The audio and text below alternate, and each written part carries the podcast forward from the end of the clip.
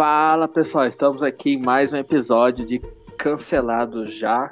Meu nome é João Antônio, estou aqui com meu amigo Igor Reguete e vamos para mais um episódio do nosso humilde podcast.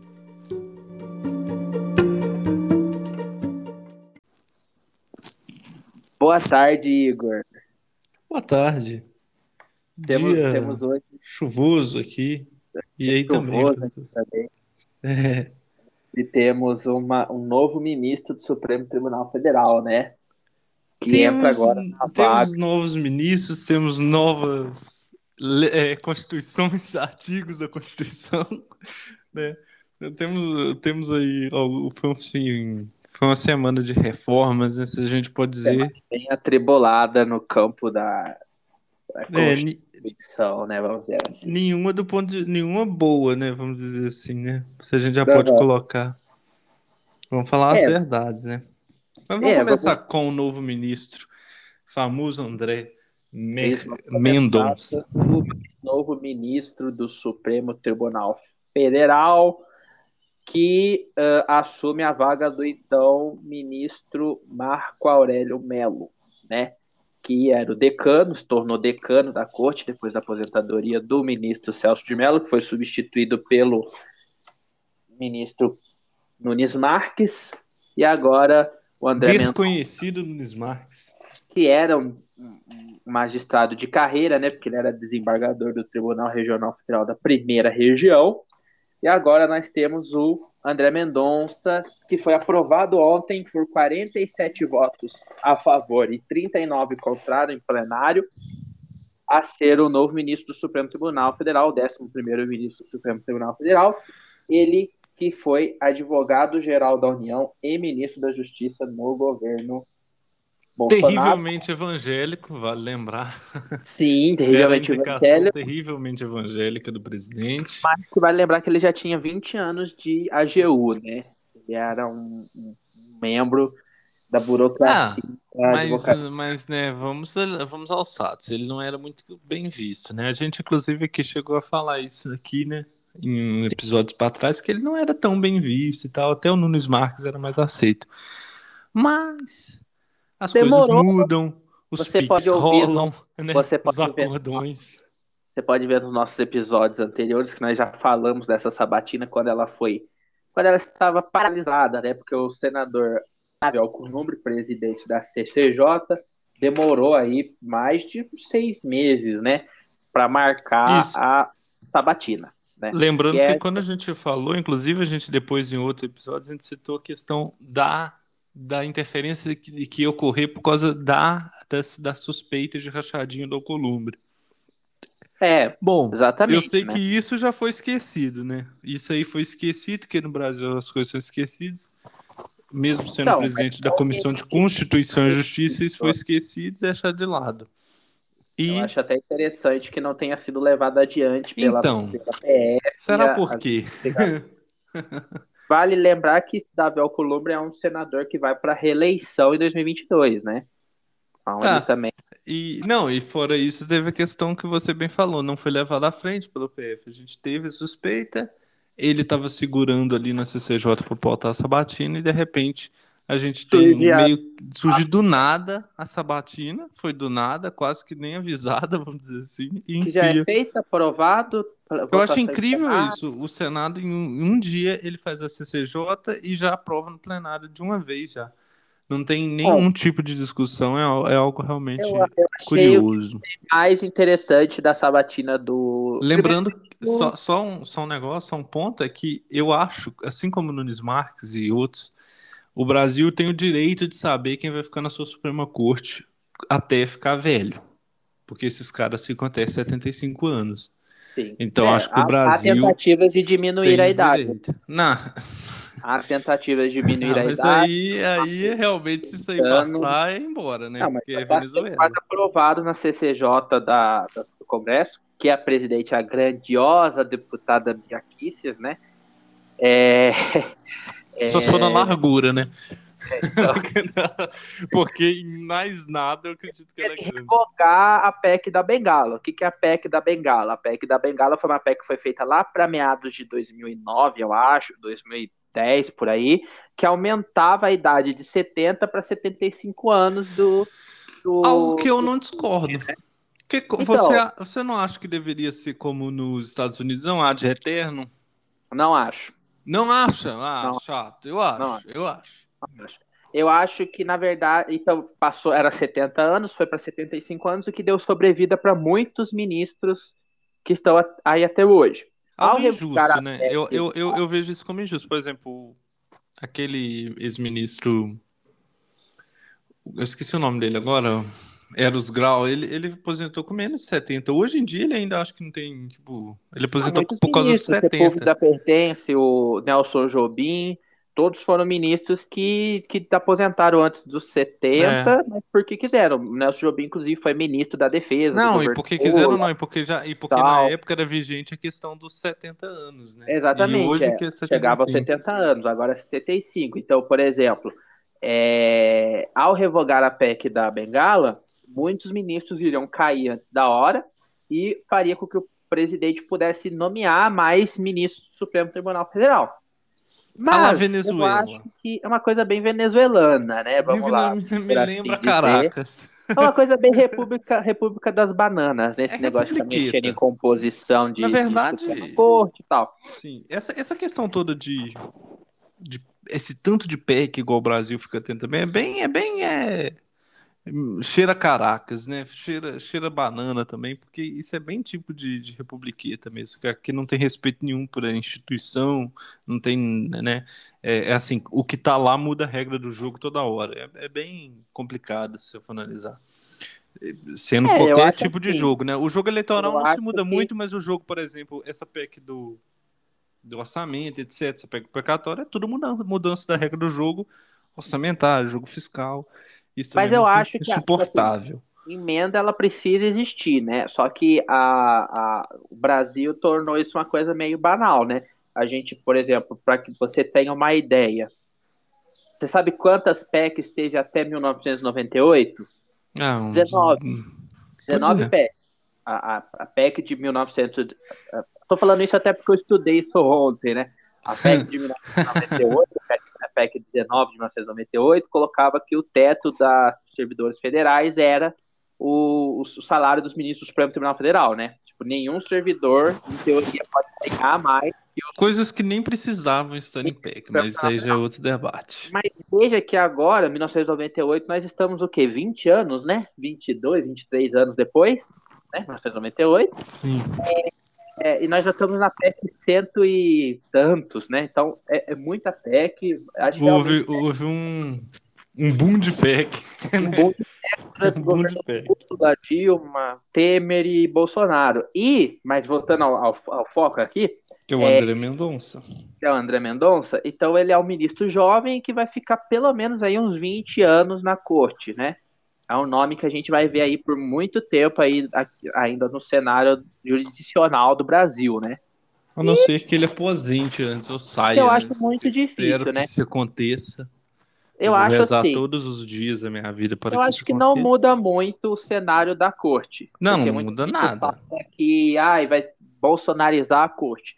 Eu acho assim, numa, a gente tem 11 ministros do Supremo Tribunal Federal, divididos em duas turmas de cinco ministros, né? Presidente do, uhum. do Supremo não, é, não integra nenhuma turma, é só o Tribunal Pleno. E a, dois ministros ditos bolsonaristas não vão alterar o caráter da corte, que eu vejo a corte brasileira atualmente, uma corte que é bastante progressista, na minha opinião, é, em determinados temas, né? Em vários temas, acho que. E, a, e, e nada mais do que ela tem que ser, tipo assim. Afinal, ela foi indicada por governos mais esquerda, progressistas, Exatamente. né? Pelo menos nas pautas sociais, então faz, faz todo sentido. É, a coisa assim. muda quando a gente fala de questões tipo Lava Jato. A gente tem muitos juízes, a gente tem uma clara divisão de juízes garantistas e ministros lavajatistas, né? Que estão, tipo assim, e acham que e a, acham que tem que prender, prender acabou. Você tem, por exemplo, eu tenho enorme admiração pelo Luiz Roberto Barroso, mas ele é um lavajatista, né? Nesse ponto ele sempre vota, basta ver os votos que você vê que ele sempre está indo de acordo com a Lava Jato. Luiz Fux também, né? Uh, se bem que a Lava Jato é um movimento que está morto, né? Mas a gente poderia falar isso em outro é. momento. Mas, mas uma é uma pauta interessante, que é essa questão de, de que, por exemplo, nas, nas questões mais constitucionais e tal, tem os progressistas, outros não. E, e, nessa questão mais de julgamento mesmo, de por aí, quando o Supremo tem que vestir a, a toga de juiz mesmo, ela, a gente tem esse, essa, essa divisão. E tem claramente essa divisão. O André Mendonça, eu acho que não vai ser. É? Você acha que o André Mendonça seria o que? Lava Jatista, se ela existisse ainda? Não acho, não acho. O Nunes Marques não é Também é Lava Jatista e por isso ele não. foi aprovado, né? É. E o, o André Mendonça também, é inclusive. Inclusive, o André Mendonça falou que delação não era acusação e que era. Ou seja, isso agrada muito aos ouvidos dos, dos senadores, né? Não, agrada os ouvidos da cúpula, a elite política de Brasília, né? Que quer o que, o que, o que une petistas e MDBistas, Centrão e Bolsonaro, todo mundo, todo mundo. é enterrar qualquer resquício de Lava Jato, né? Porque é uma coisa, que, nossa, que é já uma tá coisa ferrada, muito complexa. Já tá ferrada e acabada. A Lava Jato é, exatamente. A Lava Jato é, é algo tão que... complexo porque, tipo assim, você tem é, o, o, bônus e o erro dela que fez com que ela piorasse a situação Colossal. dela. Se você quiser é. ouvir falar mais sobre a Lava Jato, você olha o nosso vídeo sobre o juiz Sérgio Moro, que vai ser candidato a presidente da República, na nossa série Caminhos para 2022, a gente detalha mais sobre a Lava Jato. A gente Mas falou sobre a terceira dizer... via, etc. Exatamente. Eu acho que a gente vive um momento pós-Lava Jato. Ah, não só na questão semântica da palavra, mas no momento. O que, que tem no Supremo atualmente aqui? Não é mais a Lava Jato que toma o, a agenda do Supremo Tribunal Federal. Você vê no Supremo Tribunal Federal ações que prejudicam o bolsonarismo. Você tem intervenção na Polícia Federal, você tem a inquérito das fake news. Eu acho que, o, acho que o grande panorama que a gente tem na justiça hoje em dia, na justiça brasileira, nas instâncias superiores, é essa questão das fake news, das milícias virtuais, né, das dos atentados contra a democracia eu acho que o André Mendonça não altera esse, esse, esse panorama, uma vez que o ministro Marco Aurélio Mello, para quem não sabe, o ministro que sucede a cadeira recebe a relatoria dos processos, né? Isso com a excepcionalidade da Lava Jato. Teori Zavascki morreu, a Carmen Lúcia foi lá e sorteou de novo, jogou para Edson Fachin, que foi, inclusive, uma coisa bem heterodoxa, vamos dizer assim, é, do ponto de vista da, da Suprema Corte, né? Porque deveria cair para o Alexandre de Moraes, né? Foi o sucessor do Teori Zavascki. E ele não vai pegar relatoria de nenhum desses processos que afetam o bolsonarismo. Então ele vai ser um voto, ele e o Nunes Marques vão ser, por enquanto, um voto vencido na Suprema Corte, Sim. né? E, e, nas decisões em, em, plena, igual você falou, com mais conhecimento do que eu, é, é óbvio que é um voto vencido. Algumas questões, por exemplo, imediatas, né, igual, por exemplo, aquela questão de abertura de igreja, quando o Nunes Marques falou para abrir, etc., durante a pandemia. As canetadas aí, da as vida. As né? canetadas, né? só que isso é vencido no pleno. Então, tipo assim, vai ser um poder meio pequeno é, ainda, né? Não vai ser onipotente. Poder, quem tem Agora, poder muito é relator, né? Relator que se... regaça pé da é, mas, né, se... Então, exatamente, a relatoria tinha caído no, no Nunes Marques, né? Aí, por exemplo, desse negócio de igreja, aí ele vai ter essas coisas. Mas a gente vai ter essa questão, por exemplo, de, de do, do voto ser vencido realmente, etc. Então não é, ainda não é algo preocupante, etc. É ruim, né? Você ter um cara que não é entra por lá, entra por lá por vias. Né? Vamos falar, por, por vias de... muito Oi? melhores no Brasil. Existem juristas muito melhores no Brasil. Ah, e, e querendo ou não, ele entrou por vias que não são as vias, né? Que deveria ser composto ah, é. Suprema Corte. Ele entrou porque ele era evangélico, etc. E, e foi por isso mesmo. Ele, ele, ele tem um histórico ruim também. Ele tem um histórico ruim também, que é aquele histórico, por exemplo, do Uso da Lei de Segurança Nacional. Uso da Lei de Segurança Nacional, exatamente. E, e só para ter ideia do quanto patético, pelo menos, essa aprovação, porque o Senado Federal foi muito patético e sempre foi o que a gente, inclusive, levantou quando a gente tratou disso lá atrás, há uns meses atrás, é que ele, ele era patético mesmo. também, né? Que, que, tipo assim, ele não, ele não desaprova ninguém, você pôr uma barracuda lá que o Senado aprova, é. se você Se o presidente pode... tiver capacidade, ele prova qualquer um que ele colocar. Não, não precisa, eu acho que nem precisa de grande capacidade, não. Acho que nem precisa de grande não, capacidade, falando, não. O Senado aprova qualquer barraco, barraco. Mas eu acho que teve qualquer... um acordão. Eu acho que dessa vez teve um acordão. Eu acho não, que essa vez está lógico. ele não passaria. Entendeu? Pode passar uma batata no, no, na sabatina? Pode. Mas eu acho que em circunstâncias naturais ele não passaria. Não, eu mas, mas então. Inclusive eu disse isso ontem, né? Aquela questão de ter tido acordão. Tava na cara. É, é bem claro não, que rolou. Que rolou o Pix aí durante assim, a noite ou o acordão. Isso é óbvio. Você vê, por exemplo, Simone Tebet, que é uma clara opositora ao governo, que tem posições energéticas na CPI, arrasou o governo em diversas situações, bateu de frente com o ministro da CGU, né? Que é o Cesário lá, Rosário, sei lá o nome do sujeito. É, vai resolve dar um voto de confiança. Minha filha, a gente não tem que dar voto de confiança. Ô, Manazis. A gente tem que escolher o preparado. A gente está falando da Tribunal Constitucional. É o melhor voto de confiança do mundo, porque não dá para tirar o cara de lá. Não tem como. É, é, um voto de confiança que vai durar 20 anos. Simone, o Simone, vai fazer isso salgado, não aumentar, minha filha. né? Tiver uma vai nova salgado, da Bengala. Vai fazer salgado. É um absurdo isso. Falar de voto de confiança no Supremo Tribunal. E todo mundo assiste a babacada. E cadê aquele jornalismo brasileiro para bater na pessoa dessa? Né? Ah, é. eu vou dar um voto de confiança. Eu voto de confiança de 20 anos? É o voto de é, confiança que, que, que, que eles deram pro Stalin, então, né? Porque que caralho de voto de confiança é isso? Pelo amor de Deus. Eu, e, eu... e, lixo, lixo purinho, lixo purinho, vamos falar a verdade. E é óbvio que rolou cordão. E, e é óbvio claro. que deve ter tido a Columba ali no meio também, que sujeira total. Essa demora é claro. da sabatina já prova. Essa demora e essa. Essa demora para ser aprovado, né? Porque... E, essa, e essa colocação em pauta e essa aprovação. E ele tinha. E o Columbre, vale lembrar, mês atrás ele falou: nós já temos voto suficiente para negar a indicação. E ontem Não. foi aprovado. Isso é muito claro. Na CCJ passou com o dobro de votos a favor, né? Não, é exatamente. Rolou, assim, no plenário ainda foi por menos a diferença, né? Foi uma das menores diferenças de, de aprovação já, mais os sete 47 votos, né? 39, né? Isso. É, vi de outros, né? Porque era dois contrário e 200 votos a favor, que, que, que eu falei, qualquer batata, qualquer. Uhum. Eu, eu, se eu fosse presidente um dia eu testava, eu, eu nomeava uma anta. Eu sei, que o próprio presidente da República vai ter muitos, vai ter muitas nomeações ao Supremo Tribunal Federal, quem ganhar a próxima eleição. É, os próximos presidentes vão basicamente a renovação da Suprema Corte está começando. Essa geração tá tá saindo aos poucos, está começando agora, começou com o Celso de Mello ano passado, agora está com o Marco Aurélio Mello, aí em breve vai vir o Gilmar Mendes, em breve vai vir o Fux, Lewandowski, a Carmen Lúcia, a é, Rosa é, Weber. Esses daí ainda são da geração, vamos dizer assim, 2000 ali, né? Que entraram mais nessas é, voltas de 2000, 2000 e pouco. Né?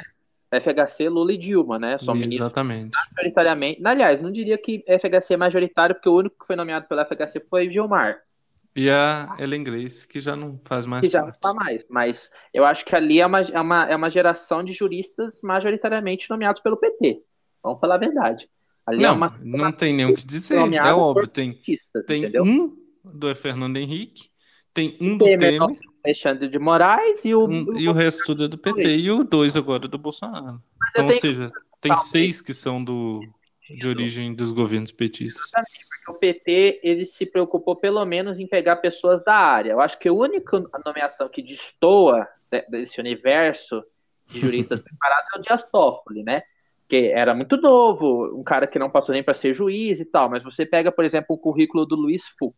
E passou, Luiz... né, na sabatina. Exatamente. O Luiz Fux foi um cara que foi juiz, desembargador, ministro do Superior Tribunal de Justiça, para depois chegar no STF. A Rosa Weber, mesma coisa. Carmen, o, o Luiz Roberto Barroso foi um brilhante advogado, brilhante professor. Que, já, que inclusive, que inclusive é? foi várias vezes ao Supremo defender como advogado Exatamente, algumas causas. Tem, tem vídeos orais. muito interessantes, é. É. exatamente, as citações orais lá. E, e, é um cara de alto nível, que, que inclusive quem faz direito lê as obras dele, você entende? Quando está estudando direito constitucional. O próprio Gilmar tinha ali a VV da Procuradoria. O livro do Gilmar aqui.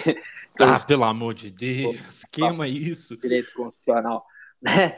Então, tipo assim, o Alexandre de Moraes, apesar de todas as críticas, é um brilhante constitucionalista também, entendeu? Então, assim. Temos que ver que quem será André Mendonça, né? Aliás, ele é. é. muito estranho, né? Você viu ele falando? Ele fala estranho, né? Ele mexe ele a cabeça de uma maneira estranha.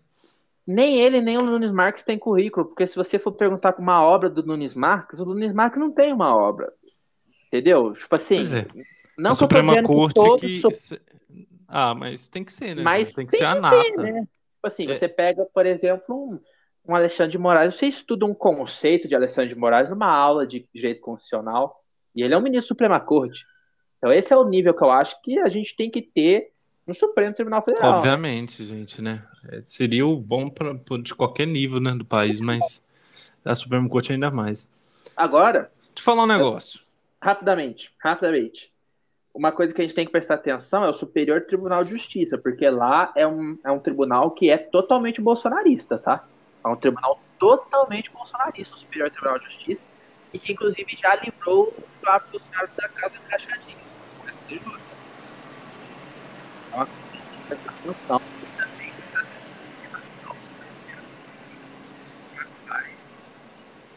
Superior, tribunais regionais federais, é, é, ju juízes federais, porque há sim uma. Mas o Bolsonaro teve muitas indicações ao, ao STJ? Muitas. E outra Foi coisa, triste. O, o Superior Tribunal de Justiça, mesmo os juízes que já, os ministros que já eram nomeados, apoiam Bolsonaro. Entendeu? Então é uma coisa, sim, bem preocupante que a gente tem que avaliar. E eu também vi no Twitter muitas petistas falando que os ministros têm que renunciar e sair daquilo ali. Nossa. Eu nunca vi tão burra. Gente, que, que acho... foi a Massa Tiburi que falou isso? Que é casada com o juiz federal, vale dizer. Ela é não, é casada mas, com o juiz federal. Mas, é, pois é, eu nem sabia, mas é, pelo amor de Deus, gente, é sério isso? Renunciar Aí, aí o Bolsonaro vai poder indicar 11. Você tem noção do que, é isso? É muita burrice, é muita idiotice. Meu Deus do céu. É, é, um, é um nível de, de. Isso aí não tem o que falar, isso aí é burrice. É só isso, oh. burrice mesmo. Fazer um momento cultural aqui. Não. Tu me lembra quando uma história que o presidente dos Estados Unidos, chamado John Adams, ele perdeu a eleição, né? E aí, quando ele perdeu a eleição é, para o Thomas Jefferson, ele queria é, manter o poder né, dele dentro do país, o, a influência dele dentro do partido. Então, antes de, um dia antes dele tomar posse, o Thomas Jefferson, o John Adams veio e fez uma série de nomeações pros é, de juízes é, de primeira instância, segunda instância, tal, no Estados Unidos inteiro, e nomeou diversas pessoas para a Suprema Corte também que eram chamados de juízes da meia-noite, inclusive, porque eles foram nomeados no calar da noite. Então é uma coisa que o Bolsonaro faz, está fazendo atualmente, e que pode sim intensificar no que vem ao ver que ele vai perder. Isso já aconteceu, isso não é historinha, não. Tá? É, e qual que é o, o famoso caso mesmo? É, que surgiu o caso lá do Mar... Madison é. Marbury é. versus Madison. Inclusive, o, o, o, juiz que. Olha, me empolgando aqui, desculpa que eu faço direito, gente o juiz, versus Madison. O juiz que julgou esse caso, que é o juiz Marshall, foi nomeado pelo John Adams. E esse juiz Marshall era secretário de Estado do John Adams. Então, tipo assim, ele foi nomeado meia-noite para ser juiz da Suprema Corte e julgou esse caso. Né? E quem venceu na época mesmo? Quem venceu foi o não, não lembro quem venceu, mas o, o que eu sei é que criou-se uma grande. É porque não interessa muito quem venceu, entendeu? Mas é, o que importa é, é o que foi. Não, para aqui sim, é. né? Para o direito interessa quem venceu. não, não, nem pro direito. O que interessa é a jurisprudência que foi criada com isso, né? A jurisprudência que a Suprema de... Corte pode é, suspender atos, né? Não, é, enfim, mas se você estuda direito, falando ao ouvir, meu, ao ouvir minha fala e sabe. Eu não quando... estudo direito, eu gostaria de deixar é, bem claro. Esse, esse caso para o direito constitucional. Mas vamos prosseguir com a pauta. Meu conhecimento vem de, de, de fontes obscuras. Mas deixa eu te falar um negócio. Você já deu calote em alguém? Nunca dei calote. Eu tenho vergonha, eu fico é o... devendo pra alguém, Mas... eu nem apareço perto da pessoa. Ah, que pena. Porque você deveria ter dado calote, porque esse será o país do calote ano que vem. A PEC é. dos precatórios aprovou, foi aprovado hoje no, Senado Federal, só que teve algumas mudanças e vai ter que passar na Câmara de novo. PEC é, é assim, né, João? Né? PEC é, é assim. Aí depois volta para o Senado de novo, né, João? Isso aí aprovada de novo, novamente, etc. O que chama atenção é, a gente achou até que talvez ela não seria aprovada no Senado, só que ela foi aprovada com facilidade, medo, né? Essa PEC é a tentativa do... O Senado do... me surpreendeu nos últimos dias. Mal, se surpreendeu negativamente. É Exatamente, eu achei que o Senado é, era o que estava vindo mais segurando esse, essa loucura bolsonarista, mas essa é, semana é, eles, eles bateram a cabeça. Três vitórias para o Bolsonaro, né? O André Mendonça, PEC do, do, do, do calote é. e orçamento secreto. Meu filho, o Pix rola. E, as coisas mudam. O que aconteceu é o seguinte: essa PEC, para quem não está lembrado, ela dá uma gordura, um combustível aí, porque ela, primeiramente, ela adia o pagamento dos precatórios, que são dívidas que a União é obrigada a pagar judicialmente, ela já, já, já, é, já há uma ordem judicial que obriga a União a pagar. E, e, aí o governo vai poder parcelar isso, vai poder passar ali no crediário das Casas Bahia, fazer né, 12 vezes, e vai Sim. poder adiar o pagamento para outros anos. E ainda foi incluída a alteração do teto de gastos para que possa colocar essa, esse auxílio eleitoreiro no Brasil, que vai durar até dezembro de 2022, se passar. Não, mas Ou seja, é eleitoral totalmente. É eleitoral totalmente. Que foi alterado Não. no Senado é a é, é permanência né, do Auxílio Sim, Brasil. Né? independente disso, é, é, porco e eu vou, eu, eu, vou comer, eu vou ter que expor os fatos aqui sobre essa, essa política assistencialista brasileira se você continuar com esse tipo de discurso, João. Não, mas eu tô fazendo eu, eu acho que é tipo assim, pelo. Que essa política. Engraçado, eu vou te falar, semana passada foi aprovada uma PL sobre o, o Vale Gás. O Vale Gás foi aprovada essa PL pelo Bolsonaro. O Bolsonaro, a, a PL não é do Bolsonaro, não, é de um deputado petista, inclusive. E ela foi chancelada, o, como é que fala? É, sancionada, sem correspondência no orçamento. Só para você ter ideia do que está acontecendo uhum. com esse país, a questão orçamentária é uma baderna horrível. E essa PEC do precatório vem para isso. Mas é eleitoreiro o Auxílio Brasil. Isso é um uhum. fato. Agora, o destaque do Senado vai permanecer ele. Mas não deixa de ser eleitoreiro a origem dele, né? Bom, eu acho que é aquele negócio que você disse. As políticas de assistência social no Brasil, elas são políticas, na minha opinião, tanto quanto preocupantes, porque elas são políticas que elas não, elas não são todas as políticas são, são são eleitorais, tá? Vamos tocar aqui na ferida. Isso é uma ferida muito cara para alguns setores da política e pessoas do Brasil, mas são os fatos. Bolsa Família foi criado beleza, era um programa que funcionava tal. Eu, eu, sou da, eu sou da ideia que time que tá vencendo não se mexe. Eu não mexeria no Bolsa Família se eu fosse presidente. No Brasil mesmo, não sendo petista nem nada. Eu acho assim, se o Bolsa Família tá funcionando e eu não tenho nada que, me, que melhor colocar no lugar, deixa a água rolar. Ou só muda o nome para despetizar o governo, é igual fizeram com minha mas, casa, minha vida, que virou é verde e amarela. Mas né? é errado isso também. Isso é coisa de governo é... derrotado também. O quê? É, negócio de mudar nome é coisa de governo não, não, derrotado. Governo derrotado, claro. Igual fizeram com Minha Casa Minha Vida. É o mesmo programa com outro nome. Só que, veja, é... eu acho que a gente precisa parar com essa.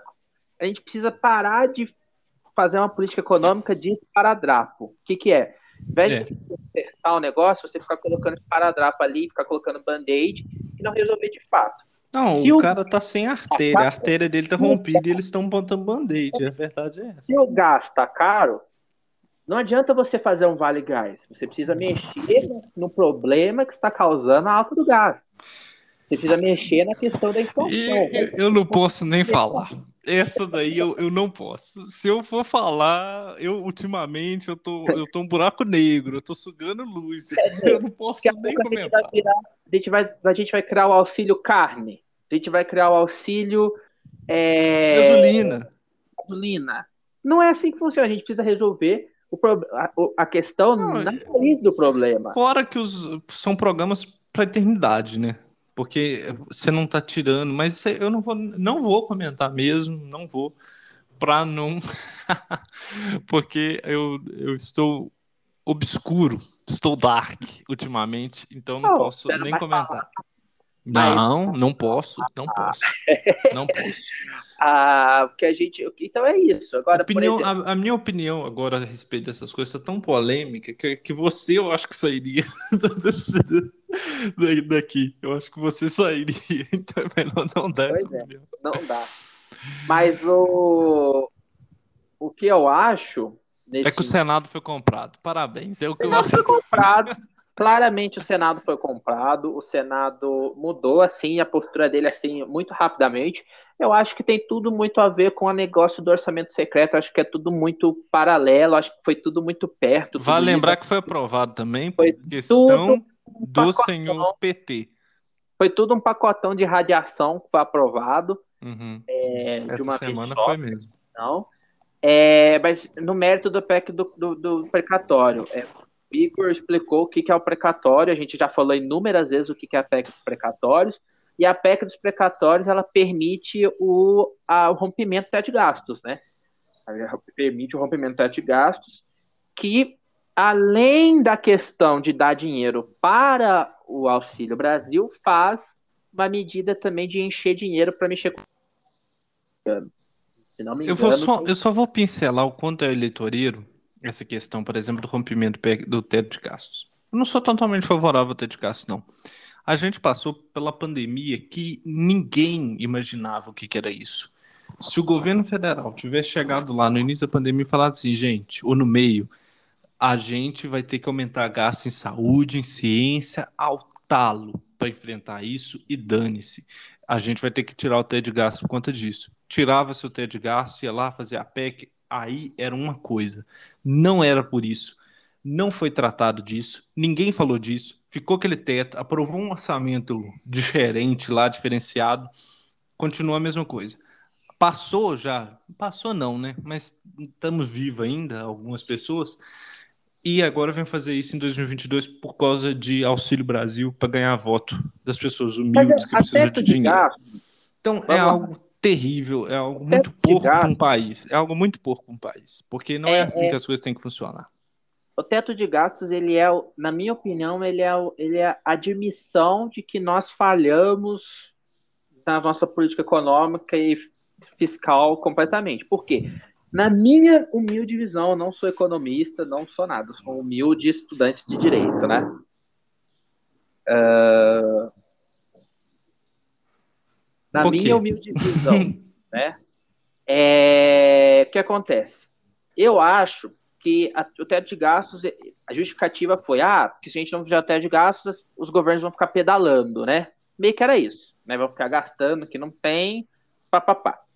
Só que, na minha opinião, você já tem leis que meio que proíbem a pedalada. A lei de responsabilidade lei, fiscal. É não precisava. Né? A lei de responsabilidade fiscal. Você não Exatamente. pode nem aumentar gasto indiscriminadamente, porque a lei de responsabilidade fiscal não deixa. Né?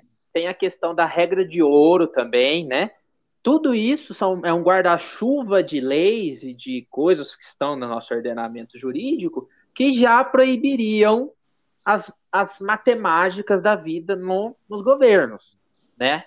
As matemáticas da vida. É. Então, quando você admite que você tem um teto de gastos, que você tem que congelar para não gastar, então você está admitindo totalmente que você tem uma lei que ninguém vai cumprir, que é a lei de responsabilidade fiscal, entende?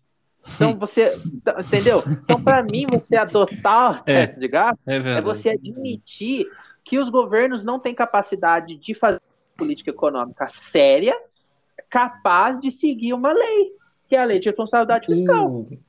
O teto de gastos foi mais para mostrar, né? Ah, uma tentativa aí para mostrar, não, a gente está preocupado com isso, austeridade. Austeridade para o mercado. Entendo, Só que agora, o que, que adianta vir agora e mudar isso tudo?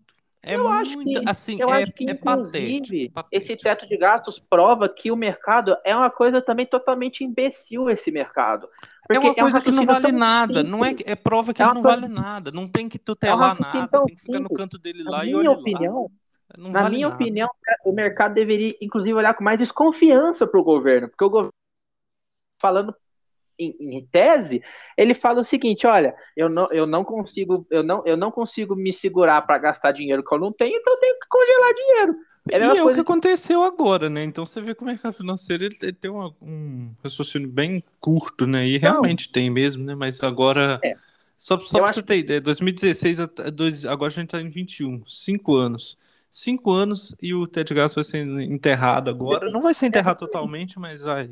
Não, ele vai ser enterrado, ele vai ser enterrado para que você possa fazer a, a, contabilidade criativa. Agora, que Aí realmente que é de investimento, que é saúde, educação, ciência, tecnologia, infraestrutura, você não tem. É. Você não tem investimento. Pois é. A gente tem o menor índice de investimento em infraestrutura da história do Brasil atualmente.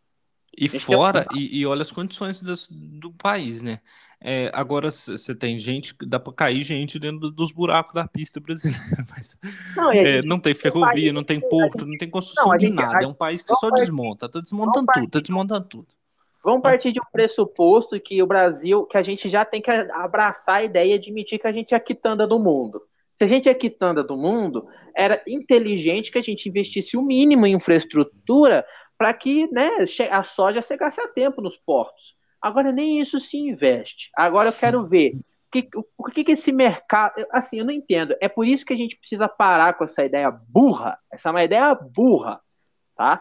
Uma ideia burra que tem sido muito difundida por esses pseudo-liberais de merda que tem aí, que são pseudo-liberais, porque essas pessoas, eu nunca vi liberal que que é liberal só na economia e na, no, no nem resto. Na economia eles são, nem na economia eles são. Então, não, tô sabe nem que, é, que é, não sabe nem o que é liberalismo. Essa, essa, essa, turma aí não sabe nem o que é liberalismo. Eles, aliás, eles nem estudaram. Aliás, essa turma, aí, por exemplo, do MBL, eles tinham que voltar eles tinham que pensar em ter um diplominha e tal, porque tudo fica, saiu cedo da escola para ficar falando na rua, besteira. Exatamente. Eles tinham que pensar em ir para faculdade, dar uma estudadinha. Você pega os liberais clássicos, os liberais clássicos reviram no túmulo quando eles olham para esses liberais moderados que o Brasil tem.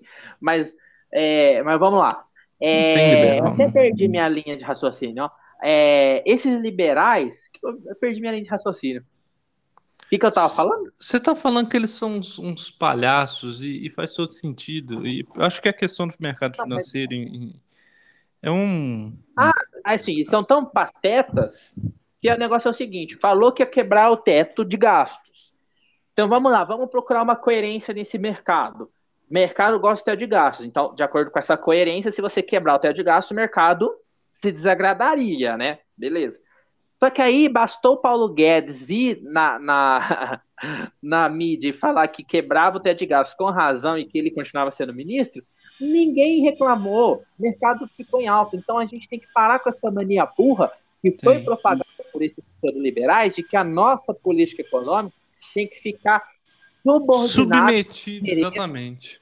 Da, é, é. Vai lá nos Estados Unidos, pergunta se o Joe Biden pergunta se a presidente do Fed, aliás, se o presidente do Fed, se a secretária do Tesouro, Fed Janet Allen, né, Yellen, sei lá como é que pronuncia, estão tão subordina a economia norte-americana aos interesses do mercado. Na verdade, é muito pelo contrário, o mercado que tem que se adequar às políticas econômicas de um país. Não tem nada que ver com política pública, mercado financeiro. É uma coisa, eu não sei por que, que essa tara sexual brasileira não. Não consigo entender. É que surgiu com a crise da, do governo Dilma. Mas, não, né? mas, mas ó, vamos, vamos por exercício de raciocínio aqui agora. Que é inclusive a, a última pauta hoje nossas, mas ainda não, não estamos lá. O Brasil está em recessão técnica. O Brasil está cagado. 2019 foi um ano bosta. Vamos falar o português que merece ser falado. 2020, aí vem pandemia, vou desconsiderar. 2021, todos os países do mundo estão começando a uma recuperação leve. E nesse tri último trimestre, o Brasil não consegue recuperar, porque não tem política alguma. O que, que acontece? Exatamente. O que, que acontece? O Paulo Guedes e uma ratazana de esgoto preta, cheia de sujeira, era a mesma coisa no Ministério da Fazenda. A mesma coisa. Precisa acabar essa ilusão de que o cara, porque foi banqueiro, porque é do mercado financeiro, vai fazer alguma coisa. O que, que adianta a Bolsa estar tá 200 mil pontos e o PIB não crescer 1% ao ano? Quer dizer o quê? Miséria. Quer dizer miséria isso. Miséria daqui a algum tempo. Miséria. Porque o PIB não cresce e, e, as pessoas não param de nascer. Ou seja, tem uma matemática muito errada aí. A matemática errada é o seguinte: é o que a gente está colhendo agora. É pura miséria. A gente está anos e anos falando essa besteirada, fazendo coisa para o mercado, e, e, fez reforma trabalhista e não sei o que, e, faz, e não está valendo nada com nada. Isso é muito claro. Isso é muito claro. Não, disseram que o Brasil. Eu quero saber onde é que está esse, esse crescimento, esses empregos, essa gente está tendo buraco. Essa gente está dentro do buraco. Aí vem falar, ah, mas pandemia. Pega os dados de 2019. Submeta minha opinião a qualquer rábula que se diz entender de economia. Se ele não for um doente bolsonarista, ele vai entender o que eu estou falando.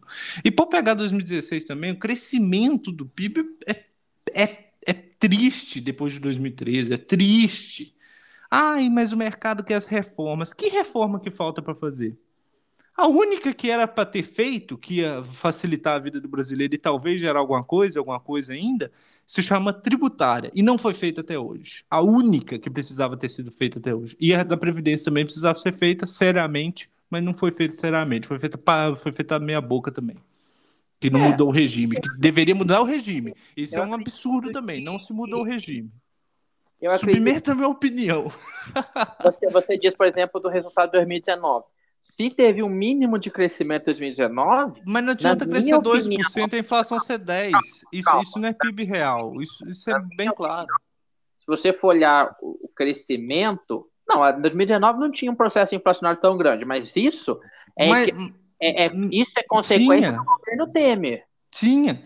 Mas é, não, é não, não tinha processo inflacionário, mas de qualquer maneira, se você cresce 2 e a inflação 3, quer dizer que já não está acompanhando, já não está tão legal. A população cresce 10 e você cresce 1, você não está crescendo. PIB não é 1% que é crescimento econômico, não. 1% não é crescimento econômico, 1% é trocando cebola. É porque um setor da economia deu certo naquele ano, você cresce 1%. Então, Entendeu? Não é isso aí, pelo amor de Deus. É... 1%, 2% que o Brasil vem, emplacou ali com o Temer, 2%. Nem com o Temer emplacou isso. E mesmo assim, igual você falou, se, dois, se 2019 teve um resultado bom, foi por causa do tempo, porque 2000 e, não teve, 2019 não teve resultado bom, não. E outra, câmbio totalmente podre. 5,50. O relatório Focus do Banco Central não vai mudar, falou que a inflação está lá em cima, IPCA marcando 16. IPCA marcando 16. Quando IPCA marca 16, meu querido, é porque realmente você pode, você pode, você pode começar a pensar direitinho na sua compra, porque o trem está muito errado. Que o IGPM marca, né? O IPCA não. Mas tá tudo, tá tudo vagabundo, tá tudo errado e, e, não tem ninguém. É igual eu tô falando, a única reforma que realmente mudaria a vida do brasileiro, porque aí você teria talvez uma questão tributária mais simplificada e conseguiria algumas coisas. Não, não foi feito até hoje. E aí fica o mercado financeiro, ah, mas precisa de reforma. Que reforma mais, meu querido? Que reforma, João? Que reforma que vai ter mais? Então, é o que eu disse, a gente tem que parar com essa vassalagem da Exatamente. econômica no mercado. Por isso que é uma coisa bizarra. Então eu vejo assim, na minha opinião, na minha humilde opinião, que se o mercado tivesse essa coerência toda que os pseudo-liberais afirmam que ele tem, ele deveria estar desabando hoje. Né? Lembrando precatórios, então que esses liberais são tão esquisitinhos que eles não sabem nem o que, que eles estão falando. Mercado, mercado, mercado. Mercado é uma, né, é diferente, mercado assim, né, na economia. E o mercado financeiro lá. Eles não sabem nem a diferença. falando, existe uma grande diferença entre o empresariado e o que eles dizem mercado. Para mim, esse mercado é tudo especulador, que aposta contra real, aposta contra o dólar, aposta contra isso tudo. E aí é lógico que eles vão lucrar com a desgraça do país. Agora, vai perguntar para o empresariado, vai lá perguntar para os empresariado do varejo, vai lá perguntar para o empresariado da, da indústria pesada, vai lá perguntar para o empresariado que é de, setor de serviço, setor de, de agricultura tal. Esse pessoal, esse pessoal, na minha opinião, que deve sim servir de parâmetro para a gente pensar no que a gente vai fazer no Brasil. Pergunta para eles o que, que era melhor: teto de gasto, reforma trabalhista ou reforma tributária? Reforma tributária. É óbvio. Todo mundo que tem uma bodega sabe que era melhor. Porque não, vai pegar a nota a fiscal mídia, e vai ver a tabela do ICMS. A mídia, ela só estados. reclama hoje. A mídia tem problema mental. ela só reclama hoje da precatória porque ela foi feita pelo governo Bolsonaro. Porque se ela tivesse sido proposta, vamos supor, pelo governo Moro, por um governo Temer. Estava falando bem, estava falando bem. A Thaís Oyama da Folha de São Paulo estava até. Nossa, que E apontado o seguinte: precisamos sacrificar o teto de gastos para o bem-estar do Brasil. Isso ia ser citado. O problema da mídia brasileira hoje não é. Eu já disse isso inúmeras vezes aqui nesse podcast, vou falar muitos ainda. O problema da mídia brasileira não é a agenda. O problema da, da, da mídia brasileira é o cara. Por isso que eles gostam do Lula, por isso que eles gostam do Moro, entendeu? Por isso que eles gostam do Dória, porque a agenda é a mesma. O problema Como é o... se eles ganhassem algo com isso, eu não consigo entender, né? Mas é óbvio que ganha porque os setores são controlados, né? Por grandes oligarquias. A gente não, emplacou oligopólio, aqui três coisas essa semana que o Senado aprovou. O André Mendonça, PEC do precatório, PEC do calote. E lembrando também uma coisa muito importante que a gente está esquecendo, mas é bom culpar. A PEC do precatório, quando estava na Câmara, houve um rebuliço enorme porque o PDT tinha é, orientado o voto em primeiro turno a favor. E com razão. O Ciro foi lá, retirou a candidatura dele, aí veio o segundo turno. O que aconteceu? O PDT votou contrário, majoritariamente contrário. Poucos votos ali favoráveis. Mas, ok, João, foi aprovado. Eu tô, eu tô, eu tô citando o rebuliço da internet, o rebuliço principalmente da esquerda. Aí teve esse rebuliço todo e teve essa troca. E ela foi aprovada, obviamente, ela foi para o Senado. Por isso que a gente está tratando dela aqui. E ela foi para o Senado. E ontem ela foi aprovada com a bancada, a liderança do PT do Senado, marcando sim para a PEC. E não há, até agora, nenhum tipo de movimento. Do Lula eu já não espero, mesmo que o Lula capaz de nem saber o que, é isso, ele só vive de passado, etc. Mas a esquerda em si precisa se repensar também, e a gente sempre trata aqui de 2022, e, e é sempre importante também falar o seguinte: precisa se repensar no, na questão onde ela está no mundo, né? Porque o que, que é o militante de esquerda hoje desse país? Que, que, que... Na PEC dos precatórios, tota, a esquerda brasileira falhou na PEC dos precatórios, na minha opinião. Toda Eu acho que mais o militante o PDT, em si, né? O PDT cagou totalmente no primeiro turno. Ele poderia sim ter barrado a PEC logo no primeiro turno. Para quem não sabe, se você barra uma PEC, não pode ser proposta durante um ano a PEC. Um ano a PEC não pode ser proposta novamente. Então, se o PDT tivesse tido o senso e votado contra na, no primeiro turno, porque eles tinham voto, porque no primeiro turno. O PSDB também, que é interessante que o PSDB também está votando favorável a isso. E o PSB também votou a favor. PSDB, é, na, naquela PSDB. ocasião. E o PSDB, PSDB o PSDB que se diz oposição do Dória. Agora, e esse, e esse, e esse povo vem arrotar, arrotar ajuste fiscal. Isso é, é, é o Brasil. Agora, o Brasil tá uma merda. Por que, que eu acho? Porque Vamos entender o seguinte: se passou no primeiro turno do, da, da Câmara, foi porque a oposição votou a favor. Falhou. Não tinha voto governista é, suficiente para passar sem votos de dissidente da oposição em blocos independentes. Certo?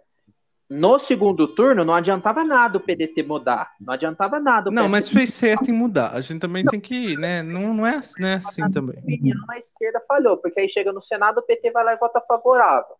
Né? O PDT poderia ter enterrado no primeiro turno, não enterrou. Então, acho assim, a esquerda brasileira, se ela quer ser oposição, ela tem que agir de forma decente. Não, mas não, não é questão de decência. A, a questão é o seguinte: Sim, isso aí, é. todos eles, não, não, não tem decência, não. Não tem. Não, não tem. não tem decência. eleitoral. Foda-se não.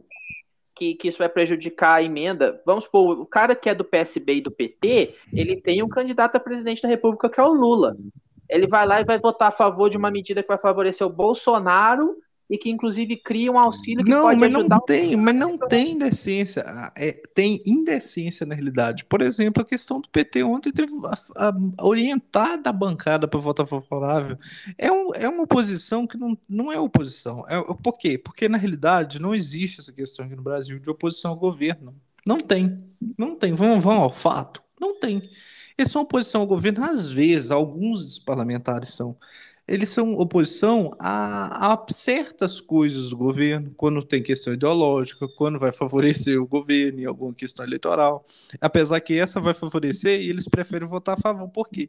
Porque é é oposição, sabe a quê? A bolso, bolso cheio de dinheiro, a emenda porca para eles comprar reduto eleitoral. É isso, é isso aí que é o Brasil. A gente tem que entender que é isso aí que é o Brasil. É isso aí que é o Brasil. Eu teria vergonha Eles só são mais porcos porque eles falaram tanto do PDT e do PSP e chutaram todo mundo, o PSDB não, também. Falaram, né? Falaram só do PDT. Quem é, falou exatamente, para minar a questão. Foi é. as pessoas sensatas, porque ninguém cobrou o Freixo, ninguém cobrou ninguém o Ninguém cobrou o PSB, não. E o PSDB, gente? O PSDB? E o PSDB? Que é oposição também, que se diz oposição. É um absurdo. É um absurdo. Mas, ó, eu teria vergonha hoje ser, ser petista. Eu não sou petista, mas se eu fosse, eu teria vergonha. Porque você pergunta qual que foi o voto do Eduardo Girão na, na proposta. Foi não. Exatamente. O Eduardo Girão é um bolsonarista. Sim. Ah, mas ele votou porque o, o, ele é do Podemos o Podemos. Foda-se, ele votou pelo menos. Ele votou contra, mas ele votou com uma coerência eleitoral. Né? Que é, né? Não vamos facilitar a vida do inimigo. Agora, é. Não, é, e, e, e outra lógica, né? Não, não, não somente a análise eleitoral, para a esquerda tinha duas questões. A esquerda não, mas pro PSDB, pro PT, PDT, pro PT, pro PSB, que todos esses aí que votaram, tiveram votos, tinha uma coerência tanto eleitoral quanto ideológica. Porque eles já, não, se, já são oposição, eles já são oposição. E ainda tem a questão eleitoral de ajudar o Bolsonaro. Não, o Girão, que não é oposição, vota contra. Então, exatamente. Eu acho que a bancada do PSDB como um todo agora vai ser mais bolsonarista ainda pela derrota do Eduardo Leite, porque ninguém gosta Mas ele se diz oposição, mas o Dória ganhou e o Dória também se diz anti-bolsonarista. Então é, então, então é um partido que vai vale sumir, né? Dizer, é um partido que vai sumir, porque os votos contrários que o PSDB teve é, na Câmara foram votos de pessoas ligadas ao Dória. O resto tudo ligado ao S. Neves, ué. Vale lembrar que o S. Neves manda no PSDB ainda, né? Então, os votos contrários que tiveram são ligados ao? Os votos contrários à PEC na Câmara, quem fez foi deputados paulistas ligados ao, ao Dória. Então o Senado é inteiramente a Aécio Neves. Não, eu não diria que é ligado ao Aécio Neves, mas eu diria que... é um partido que vai sumir e merece não sumir. Não gostam do Dória, porque você vê, todos votaram a favor. Entendeu? E é isso que eu tô dizendo. A tendência do PSDB é se tornar cada vez mais bolsonarista para fazer pirraça ao Dória. Entendeu o que eu tô querendo dizer? Ah, ah mas o partido se declara de oposição. Mas beleza, mas o presidente do partido não manda em nada, vamos ao fato. Não, e o Dória nem é presidente do partido. Tipo assim, não, é o. o né? Quem manda é quem manda na bancada. Mas o Dória merece provar desse, desse veneno, porque em 2018 a gente sabe o que, que ele fez com o Alckmin. Né? ele é um escorpião. Não, Dória, e, e, ele fez isso com o Alckmin. Ele bolsonarizou para ele vencer o governo de São Paulo e, e, o, e tinha candidato próprio, né? E foi aprovado também o orçamento secreto. E aí? É.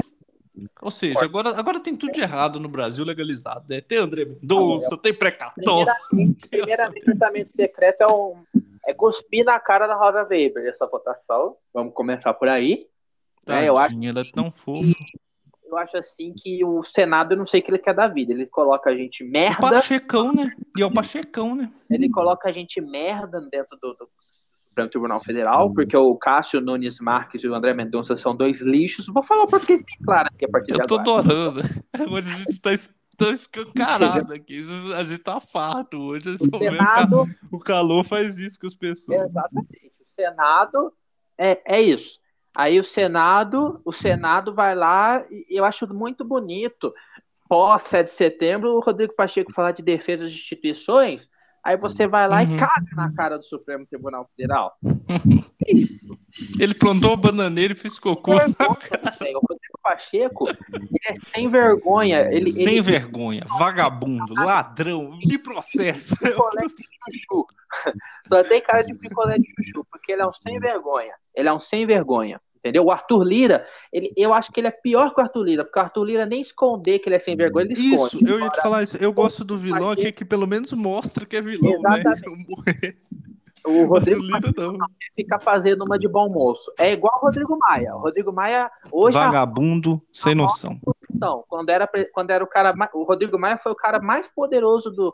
Ah, esse aí também tem volta anos.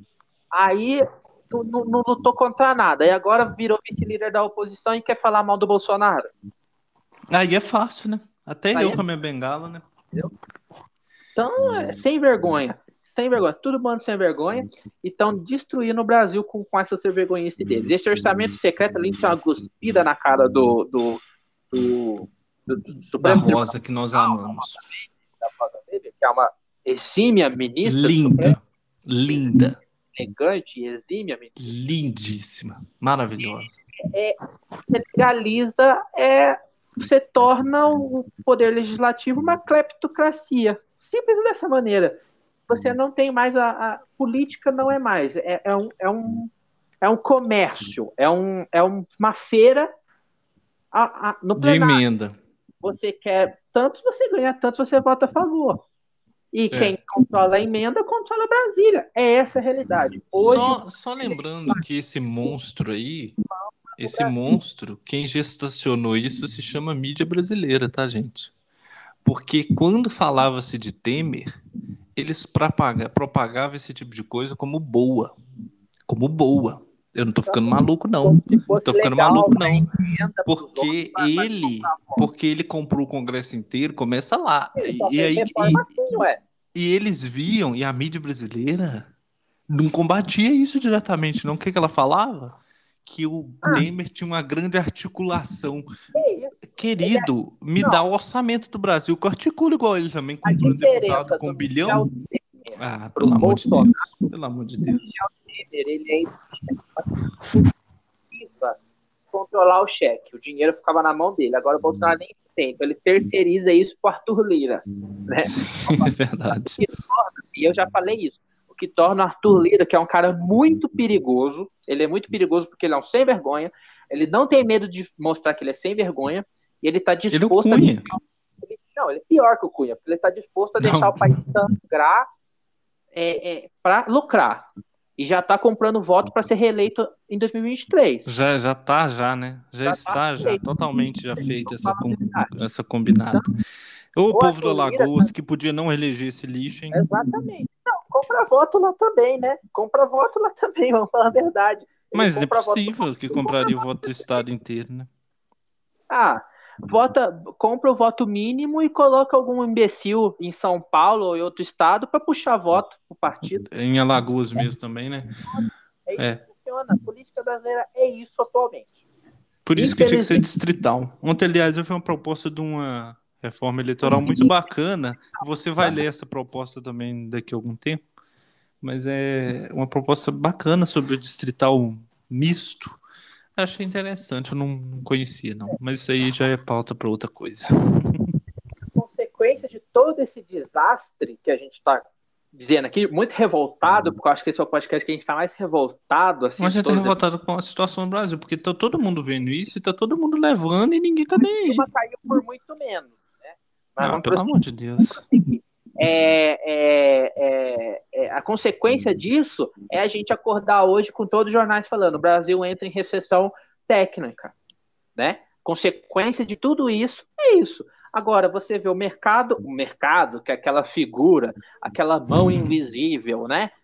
Aquela mão invisível, que inclusive eles acham que é o mercado, mas o Adam Smith diz que é a mão invisível de Deus, né? Se eu não estou muito enganado sobre isso.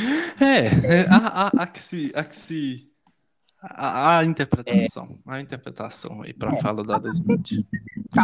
É, uma coisa eu te garanto, ele não tá falando disso literalmente, é porque o a ah, isso aí eu não vou falar agora não, mas tipo assim, a, a questão do Adam Smith é, é, muito interessante isso que você falou, porque realmente é, é não tem esse esse livro mercado, regular mercado, não tem isso lá. É uma questão para quem sabe, para quem leu, é, é algo. Ele está falando, inclusive, até da, da sociedade como um todo, né? Do, do desenvolvimento do.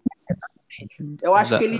Mercado, a economia se regula de acordo com a vontade das pessoas que se reproduzem em consumo. Eu entendo mais ou menos assim. Tipo assim, posso estar merda, mas não, é, eu, bom, eu li, mas é, ele, ele fala basicamente o seguinte, que é, é, é, basicamente isso que você falou, não questão só do consumo, mas é questão do, do que você quer, né? Do que você quer, sem que ninguém interfira, as, é, as coisas vão acontecer, basicamente. É, deixa acontecer naturalmente. É e, e, não, e não é citado o mercado em si, é né? citado desenvolvimento econômico, né? Desenvolvimento é, social também, num, num sentido mais amplo, talvez. Mas, Mas o Brasil tem recessão técnica. Eu vou só falar um dado. Era para o mercado tá, mercado tá desmanchando hoje, mas, né? Prossiga. Então, o Brasil no quarto trimestre de 2019, ele cresceu 0,3%. Aí veio o primeiro trimestre de 2020, ele caiu 2,3%. Aí veio o segundo trimestre, ele o aprofundamento da pandemia 8,9%. Aí veio o terceiro trimestre de 2020 e ele cresce 7,8%. Lembrando, caiu 8, 9, 10 e cresceu 7. Tá ok, né? Não, ou seja, não cresceu. Aí a gente está entrando em 2021, a gente teve, 2021 já era para ter algo muito melhor, né? Comparado, por exemplo, até a Venezuela cresceu 5, alguma coisa. 1,3 de crescimento e o segundo e terceiro trimestre de crescimento, um de 0,4 e outro de 0,1 respectivamente. Vocês estão entendendo o que, que, que, é por isso que está falando agora recessão técnica? O que, que é isso? Dois trimestres sucessivos de recessão e provavelmente o ano vai fechar em um. Se fechar no crescimento vai ser muito baixo, mas aí. Vai que vai mostrar uma estagnação pré-recessão, né? Estagflação. Estagflação. Então, porque a gente. gente é quais são os dados da inflação? Não, os, eu vou pegar o relatório Focus aqui, que é do, do Banco Central, que saiu dia 26 do 11. O IGPM está marcando 18%. O IGPM é o índice da Fundação Getúlio Vargas de variação de preço. E o IPCA já está. É, é, é, é o acumulado 12 meses, na realidade. E o acumulado 12 meses aqui do IPCA já está 16,98, 17. Se a gente for ver, a, vamos ver prévia desse ano, né, 2021, é, já está batendo o quê? Uns 10%, provavelmente. É, ou seja, é. que, que, já, tá, já tava 9, né? Uma vez a gente fez, mas é, a previsão basicamente é, é de, de fechar aí nos 9 ou 10. O que, que acontece? É que a gente está num processo que a gente está estagnado economicamente e tem a inflação ainda. Ou seja, é um duplo buraco uma merda, é uma merda, a gente tá na merda.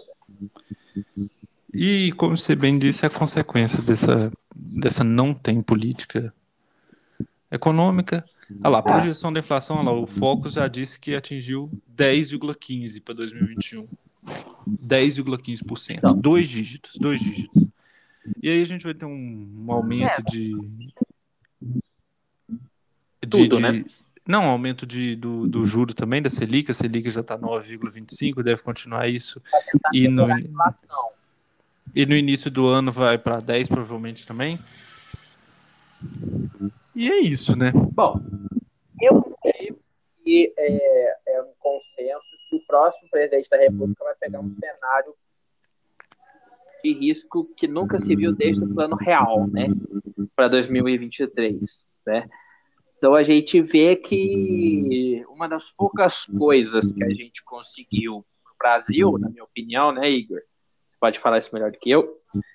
É uma das coisas que a gente mais conseguiu para o Brasil, bem sucedido, né, vamos dizer assim, que é uma moeda, né? Uma moeda, uma inflação controlada, né? Porque isso foi uma coisa que deteriorou o Brasil durante muitos anos, né? Década de 80, década de 90 e tal passava governo e passava governo, real se mantia lá, a inflação às vezes dava uma descontrolada, mas sempre, né, com focinheira, né, tal, é, essa coisa toda, só que agora a gente vê que até isso, né, a gente está com risco de perder, né, essa, essa, essa essas bases é, sólidas da economia estão se deteriorando também, né.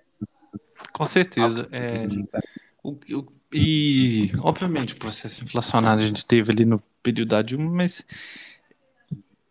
a gente está sem crescimento que nenhum, o que é muito perigoso, né?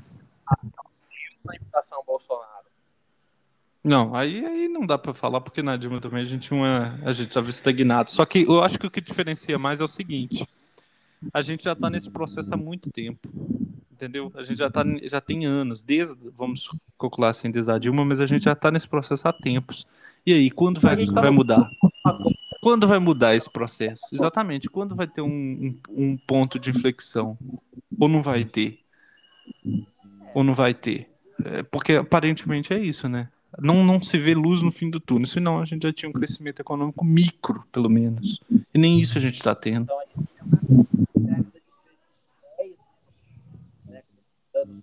É uma década, mais uma década perdida. Não, e a inflação de 10% ao, num ano é muita coisa, é quase 1% ao mês. Entende? Há um processo inflacionário no mundo inteiro. É antes que alguém já, né? Mas no Brasil é muito mais grave.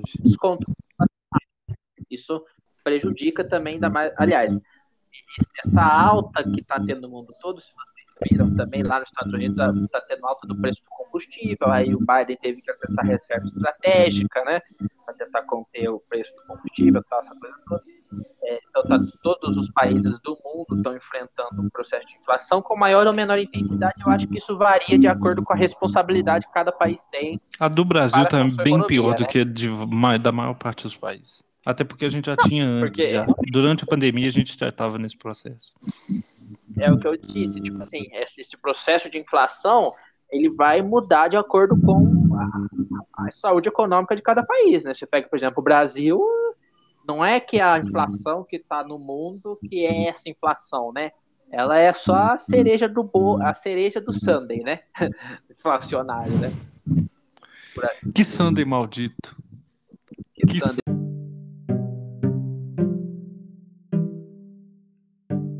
A gente vai ficando por aqui nesse mais um episódio do Cancelados, episódio casual nosso. E semana que vem a gente pretende trazer mais um episódiozinho do Caminho 2022 e se tudo der certo, também um desse daqui do casual.